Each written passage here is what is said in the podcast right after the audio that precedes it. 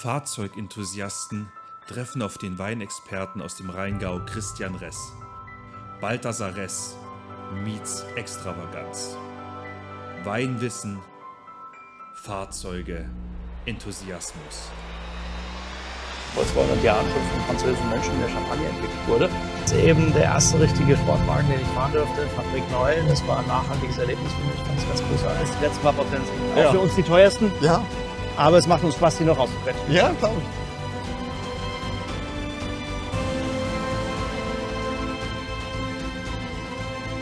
Episode 3. Korken oder Schrauber und Faszination Porsche. Spektakulär war. Guck dir mal den Ausblick an. Und vor allem die Ruhe hier. Ne? Das ist natürlich höchst interessant, der Unterschied zwischen diesen maschinellen Ernten, dieser Handlese, ja, wieder diese paar Prozent mehr Qualität, mehr Qualitätsanspruch. Sensationell. Als Beispiel, wenn ich daran denke, so eine S-Klasse ist toll Ja. und teuer.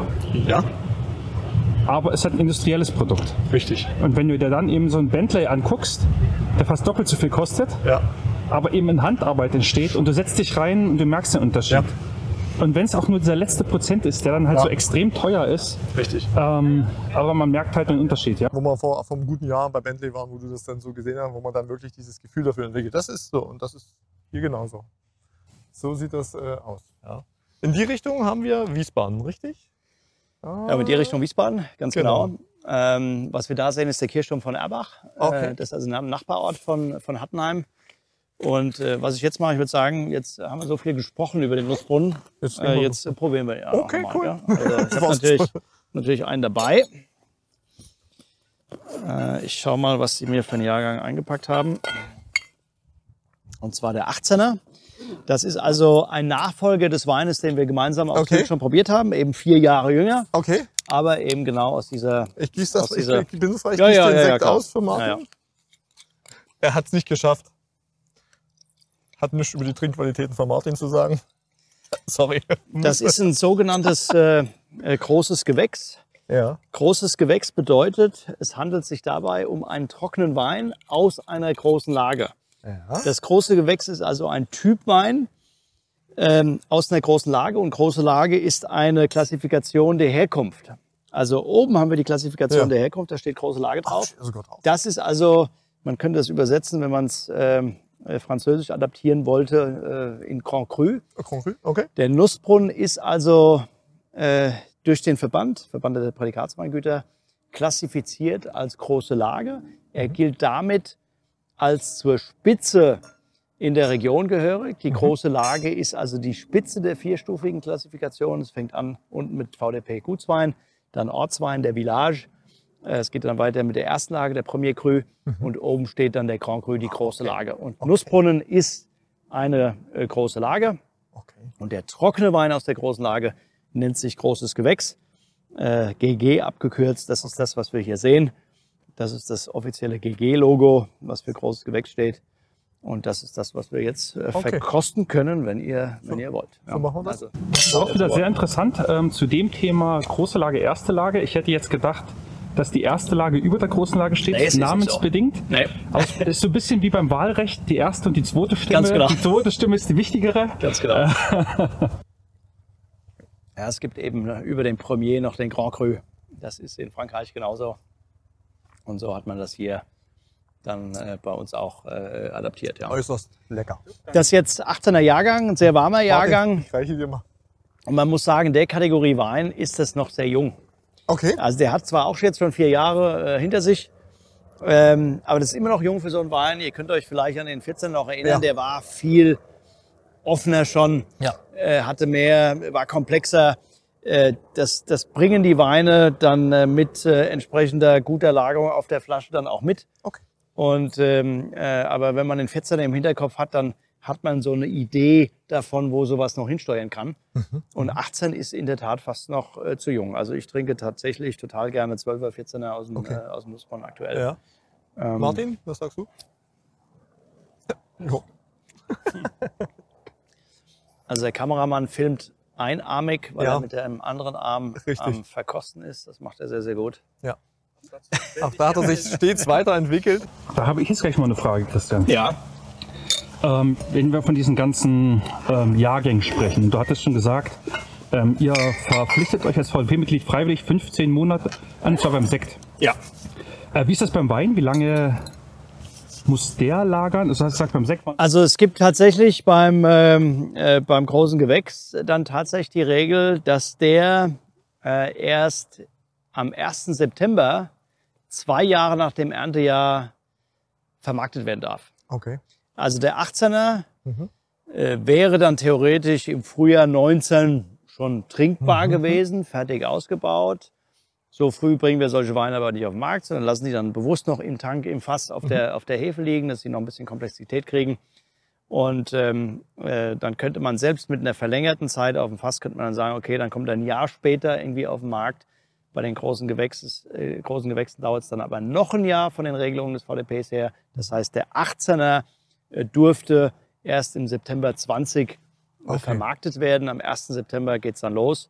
Und der VDP hat dies beschlossen, weil, wie ich ja gerade sagte, es Sinn macht bei diesen Weinen. Die haben einfach so eine, eine Dichte und Komplexität, dass es schade wäre, sie zu früh zu trinken. Und das wollen wir verhindern, dass das passiert, indem wir sie auch gar nicht, äh, gar nicht Ja. erst so früh auf den Ja, Markt bringen, sondern erst mit einer gewissen Verzögerung überhaupt Ja. ausliefern. Ja. Bedeutet natürlich eine etwas höhere Kapitalbildung, logischerweise. ja. Ähm, äh, fällt nicht allen äh, einfach, war für uns dann auch eine Umstellung irgendwann, als diese Regel eingeführt wurde, aber sie ist richtig Mhm. und führt dazu, dass die Chance erhöht wird, dass äh, naja, uns einfach sichergestellt wird, dass die Ja. Weine nicht zu früh getrunken werden, was schade wäre. ja. Aber die Genießer, ähm, die, die zahlen das alles, weil sie wissen, was sie bekommen. Ja, am Ende, natürlich, natürlich. Am Ende, ich meine, wie du sagst, du, du sagst Zahlen, logischerweise, es muss auch am Ende einer bezahlen, auch die, äh, Mhm. die, die Kapitalbindung über längere Zeit, äh, die Lagerkosten in der Tat. Also natürlich geht dann auch der Preis etwas hoch, das muss dann so sein. Aber das wird glücklicherweise honoriert. Das ist auch eine Kategorie von Weinen in Deutschland, die auch große Anerkennung und Renommee Mhm. ähm, und auch äh, Nachfrage besitzt. Ja, okay. Da habe ich auch gleich noch eine passende Frage dazu. Jetzt hast du ja schon gesagt, ähm, natürlich, der, wenn der Wein älter ist, der wird teurer wegen längerer Wartezeit, Lagerkosten und so weiter. Ähm, ich war mal in der Whisky-Distille äh, Distille, und da hieß es, dass irgendwie nach zwölf Jahren irgendwie nur noch so grob die Hälfte oder so von dem Whisky da ist. Ähm, wie ist das beim Wein? Ist das da ähnlich? Ja, da ist es nicht ganz so, weil es ist äh, so, bei, bei den Spirituosen ist es so, dass der Alkohol natürlich auch sehr flüchtig ist. Und das ist der, woraus äh, bei den, äh, im Whisky jetzt zum Beispiel ankommt. Der Alkohol ist sehr flüchtig. Also der, äh, der Wein mit seinem geringeren Alkoholgehalt, der hat also nicht diese, diese gleiche Flüchtigkeit. Deswegen haben wir also diesen Schwund in dem Maße, wie das ein Thema ist bei den äh, Whiskyherstellern, das haben wir nicht. Ja. Okay. Natürlich hast du einen kleinen Schwund, Ja. äh, der ist da, aber das ist am Ende nicht das, ähm, äh, das Maßgebliche, was nachher den Okay. Preis deutlich beeinflusst. okay, Ja. okay. Da ist es eher die Zeitdauer, die Zeit Ja. mehr als die, die Verdunstung. Ja. Die ist Ja. bei uns zum Glück nicht so ein großes Thema. Ja. Es ist auch so, dass die Weine üblicherweise ja auch nicht zehn Jahre in einem Fass liegen, sondern die liegen bei uns eins, zwei Jahre im Fass, vielleicht auch mal zweieinhalb Jahre im Fass, werden dann aber auf die Flasche gefüllt und Okay. reifen dann auf der Flasche weiter. Ja. Und aus der Flasche, die ist komplett fest verschlossen, äh, da kann im Prinzip sowieso nichts mehr entweichen. Schraubverschluss oder Also ihr habt es ja gesehen, oder Korken, oder Korken, ja, äh, eine Frage, die gerne gestellt wird. Ihr habt es ja gesehen bei uns, alles, was ich bisher heute aufgemacht habe, oder wir haben ja nur eine aufgemacht, das war jetzt die erste, aber die war mit dem Schrauber verschlossen. Das trifft auf äh, alle Weine von uns zu, bis auf einen einzigen. Ähm, aber ansonsten habe ich in 2012 alles auf Schraubverschluss umgestellt, weil ich es einfach, äh, ich hatte eine wiederholte schlechte Erfahrung mit dem Korken, der nun mal mit Risiken behaftet ist. Man kennt den sogenannten Korkschmecker. Mhm. Das ist eine äh, negative Beeinträchtigung des Geruchs und des Geschmacks äh, des Weins äh, durch ähm, mikrobiologische Vorgänge, die durch Bakterien in dem Naturkork äh, ausgelöst werden können. Okay. Dann entsteht Tetrachloranisol. Tetrachloranisol riecht äh, muffig, äh, was eben oft als korkig oder als Korkschmecker bezeichnet wird. Und das lässt sich aber bis heute nicht vollständig vermeiden. Die Industrie hat sich aufgrund des Wettbewerbsdrucks und des ja, Erwartung, aufgrund der Erwartungshaltung der Weinbranche da schon eine ganze Menge einfallen lassen, wie man äh, diese Bakterien los wird und diesen äh, negativen Einfluss los wird. Trotzdem gibt es bis heute äh, keine Technologie, die das völlig ausschließt. Okay. Und ich war einfach irgendwann nicht mehr bereit, das zu akzeptieren. Weißt du, wenn du das ganze Jahr lang Mhm. Zeit, Energie, Aufwand, Geld in die Ja. Produktion von hervorragenden Weinen steckst und äh, am Ende das Letzte, was du machst, nämlich die Flasche verschließen, Ja. äh, mit einem Produkt, wo du äh, wirklich eigentlich erwarten solltest, dass äh, ja, dass es deinem Produkt nichts Ja, mehr antut. Das ist ein Standardprodukt, das muss einfach nur seinen Zweck erfüllen, nämlich die Flasche verschließen. Das Letzte, was du tust, das versaut's dann. Ja. Das war für mich irgendwann ein nicht mehr zu akzeptierender äh, Gedanke. Mhm. Und ich hatte eben in zwei Jahrgängen in kurzer Abfolge ein großes Korkproblem, äh, wo du dann Weine zurückrufen musst, wo du Reklamationen, äh, Ja, mit ja. Reklamationen äh, konfrontiert bist. Und ich war da nicht mehr bereit zu. Das hat mich total genervt.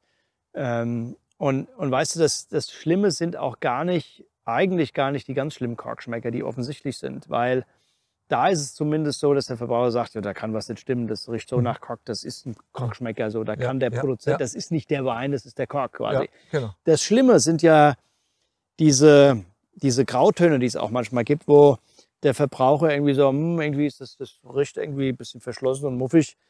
Aber es ist nicht so schlimm, dass die Leute sagen, ja, das muss ein Korkschmecker sein. Sondern die Qualität ist einfach nicht so dolle, wie sie sein könnte.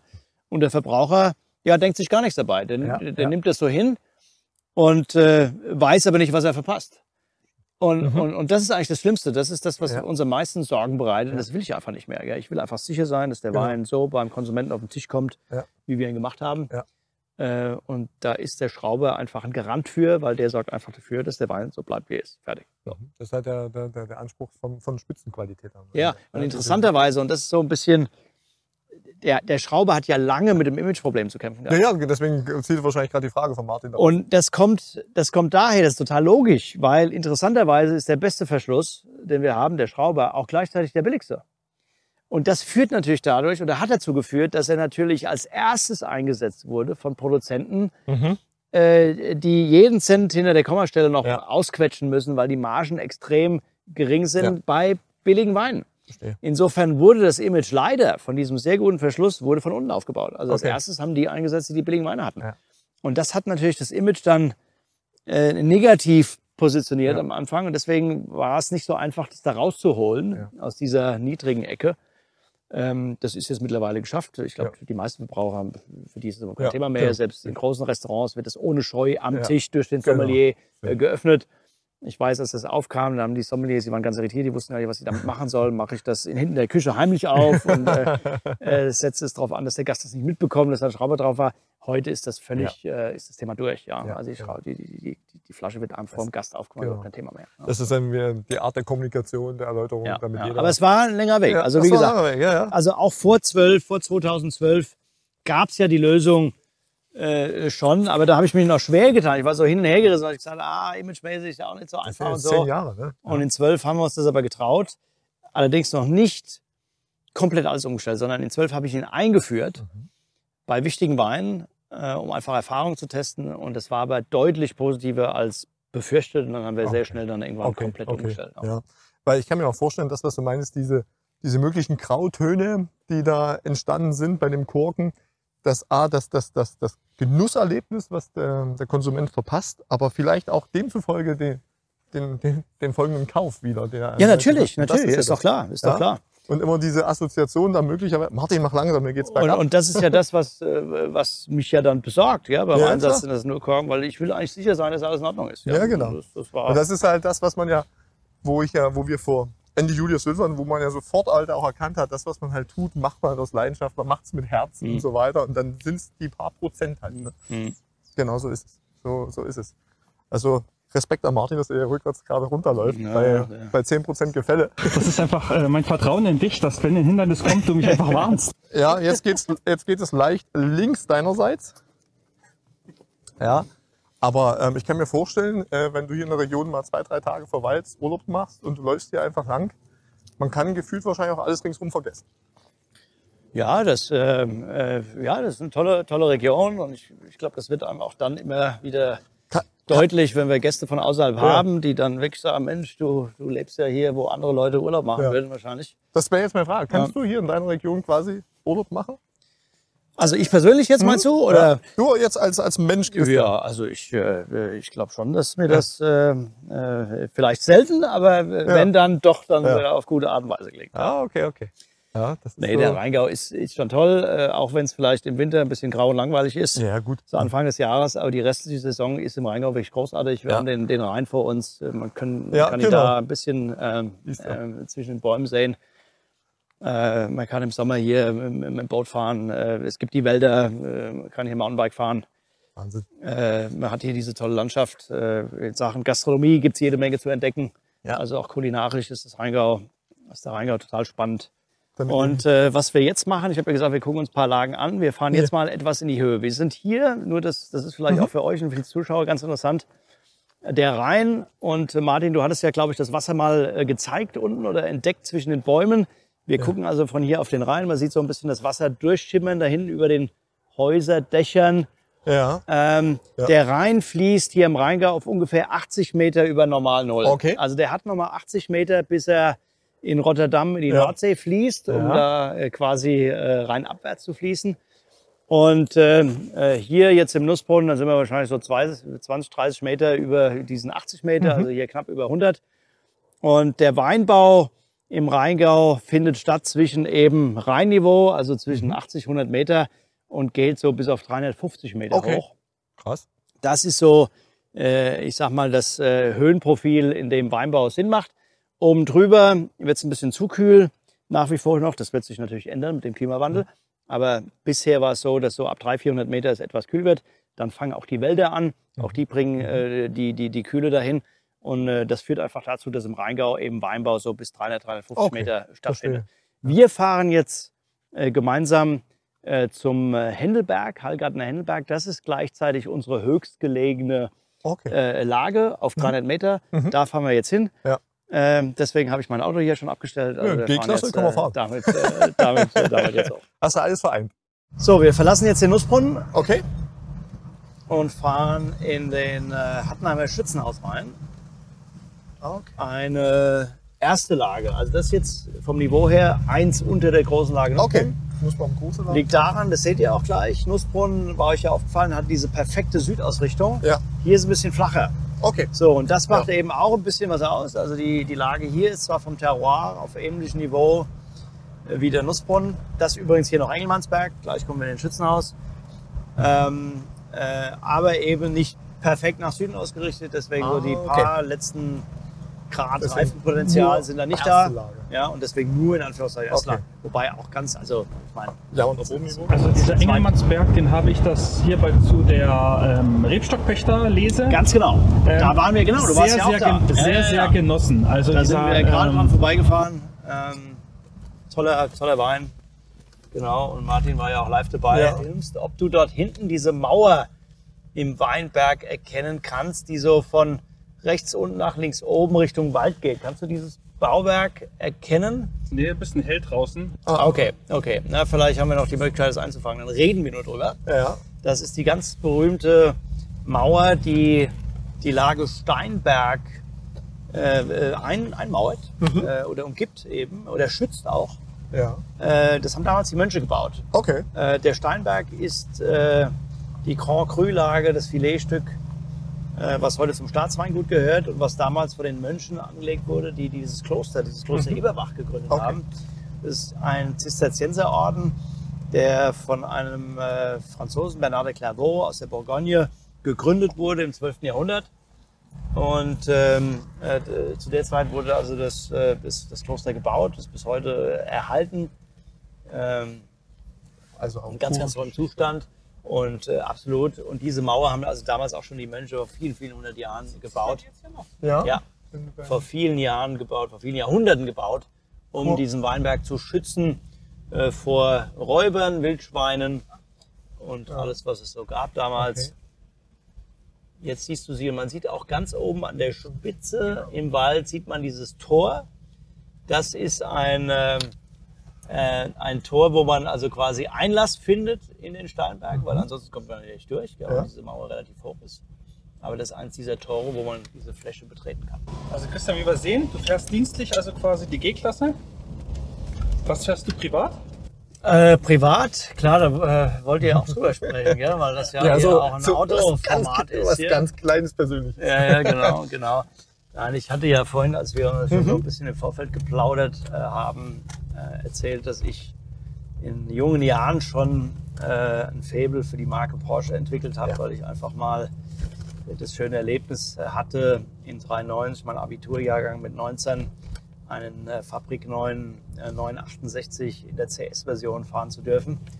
Äh, in äh, Speed Gelb, Speed Yellow, äh, mit äh, in Wagenfarbe lackierten Felgen, äh, mit den äh, Original äh, CS äh, Recaro Sportsitzen, mit den Wagenfarbe äh, Farbe lackierten Kunststoffschalen.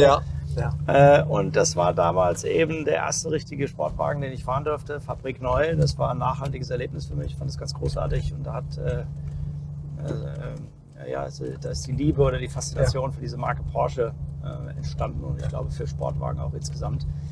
Und ähm, das hat dazu geführt, dass ich dann meinen Triumph Spitfire, den ich Mhm. ähm, vorher schon hatte, bei dem ich äh, sehr schnell gemerkt habe, dass äh, Autos britischer Herkunft doch etwas spezieller, was die Qualität der Mechanik angeht, es sind. Ähm, ähm, da das Schrauben dann irgendwie Freizeitspaß war, war das okay, aber Ja.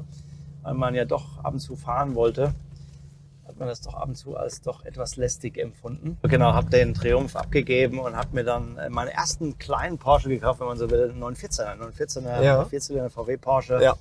Das war zwar vom Design her jetzt nicht ganz so spektakulär wie vielleicht ein Triumph Spitfire, nicht ganz so, äh, so edel, äh, aber natürlich total solide und Mhm. viel alltagstauglicher. Und äh, da habe ich irgendwie Spaß an diesen luftgekühlten gefunden. Mhm. Und dann wurde es irgendwann auch ein luftgekühlter äh, 911er, Mhm. ein Targa 3.2er, Baujahr 86. Ja. Ganz das tolles Auto. Äh, irgendwann leichtsinnigerweise, weil ich Geld gebraucht habe, um äh, damals ein Büro in Norwegen aufzumachen. Okay. Äh, viel zu früh verkauft, wenn man das äh, rückblickend betrachtet, aber das weiß man ja vorher Ja. nie. Genau.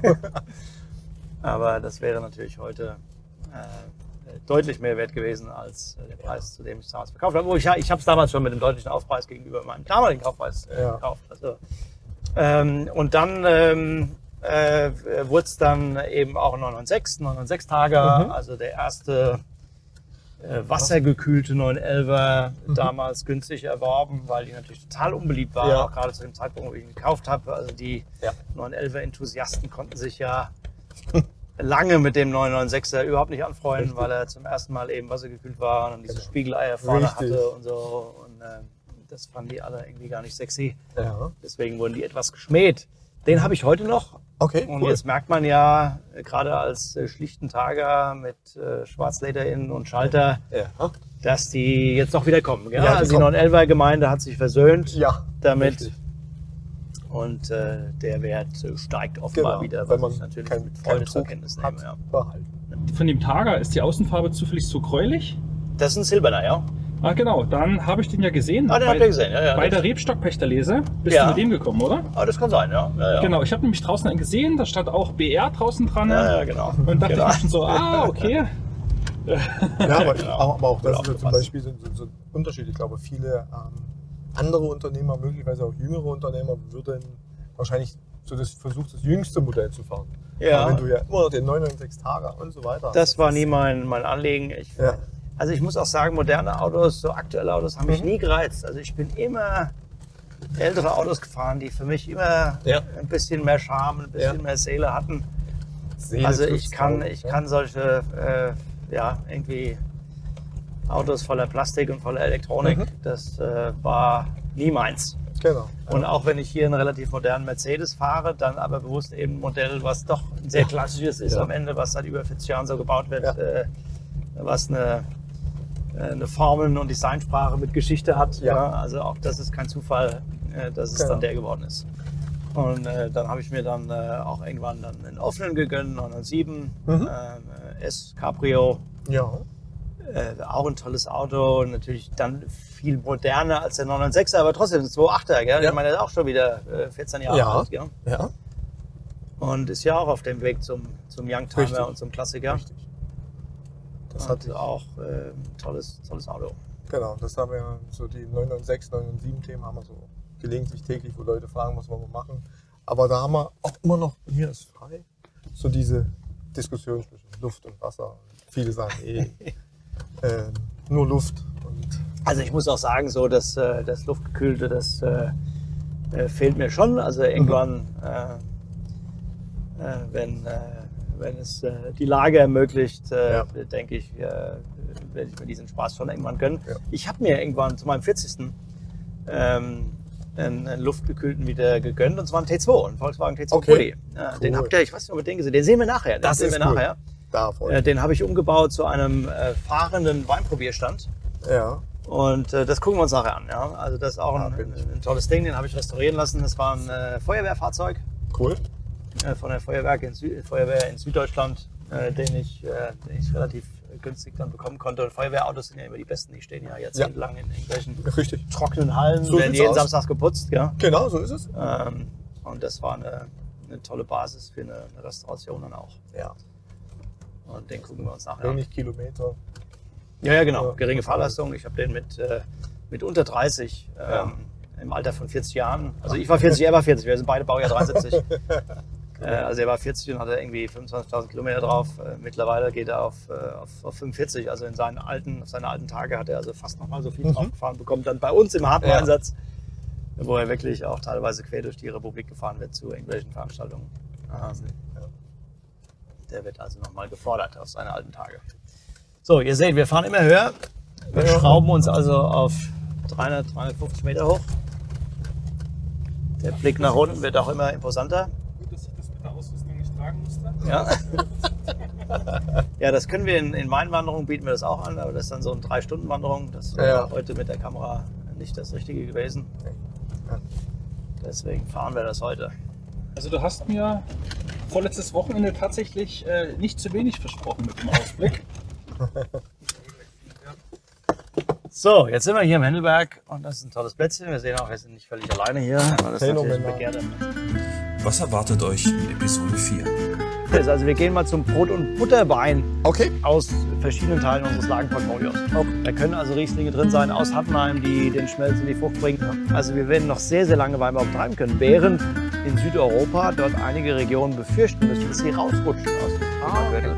Also auf jeden Fall immer be bewusst konsumieren. Ja, ich glaube, Mhm. das ist ein ganz wichtiger Rat.